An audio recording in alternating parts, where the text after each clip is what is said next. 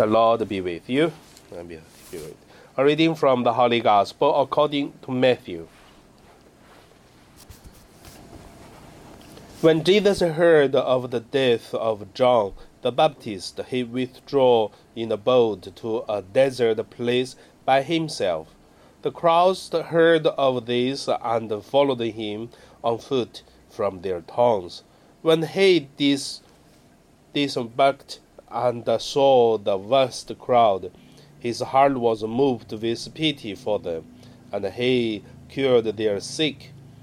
When it was evening, the disciples approached him and said, This is a desert place, and it is already late. Dismiss the crowds so that they can go to the villages and buy food for themselves. Jesus said to them, There is no need for them to go away. Give them some food yourselves. But they said to him, Five loaves and two fish are all we have here. Then he said, Bring them here to me.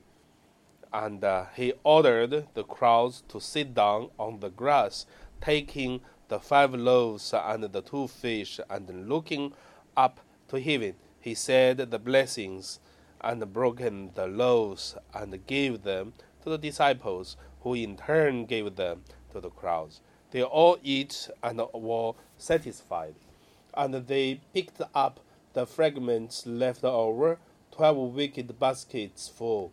Those who eat were about five thousand men, not counting women and children. The Gospel of the Lord. Praise your Lord Jesus Christ. So, my dear brothers and sisters, today my meditation name is uh, multiply love, and God will provide the need. First, let us look at this the gospel. The miracle of five loaves and two fish is not from nothing. Multiply means you have less and then become more. In today's gospel, we could see the multiply the bread and then the fish because someone has five loaves and then two fish. Then, because of love, and also because of they believe they have to love others by action, not only in the heart. Of course, God puts love in everyone's heart, but at here we could see that uh, the people really give the loaves and the fish. Second, we can see the people who are really want to help. And Jesus said, said the bread, the, the, the prayer, and the blessed, and then give to disciples. Disciples give to others, others give to each of the people. Then we can see there is also a concern of uh, love, because some people may just hide the food, or some people may just get the food, don't give to others. You can see people react in different way, but in today's the gospel, people act of uh, love, and the love will make uh, the miracle. And also, we cannot ignore all this. It is based on the love of Jesus.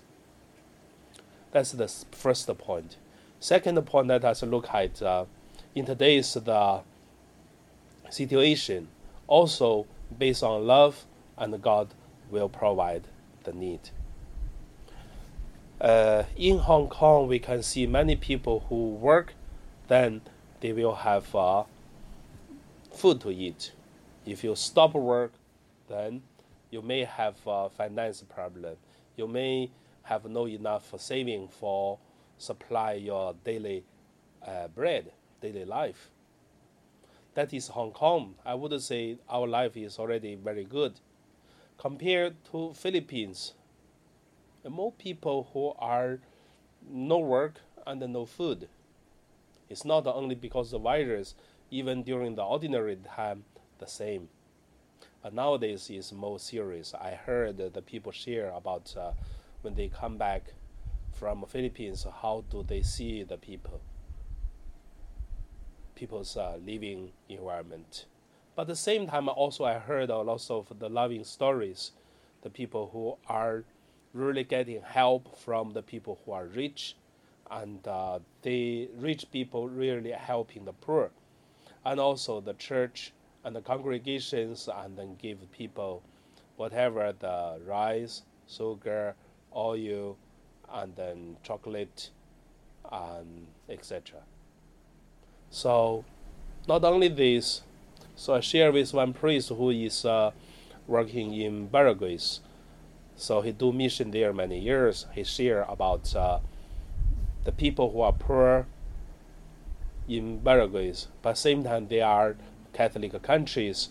There are many people who are rich and then they are not only divided uh, what they have given to the people who need, but at the same time they even cook the food for the people to eat. Like uh, one family may cook 500 people's food and then divide it to give to the people. Not only give them, but cooked even and gave to them the food.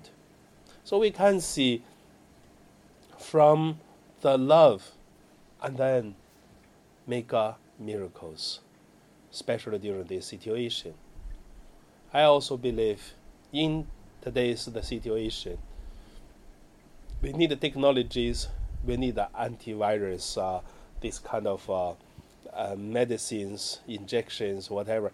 But at the same time, I believe love and care will help us in today's uh, situation, and God will provide the rest.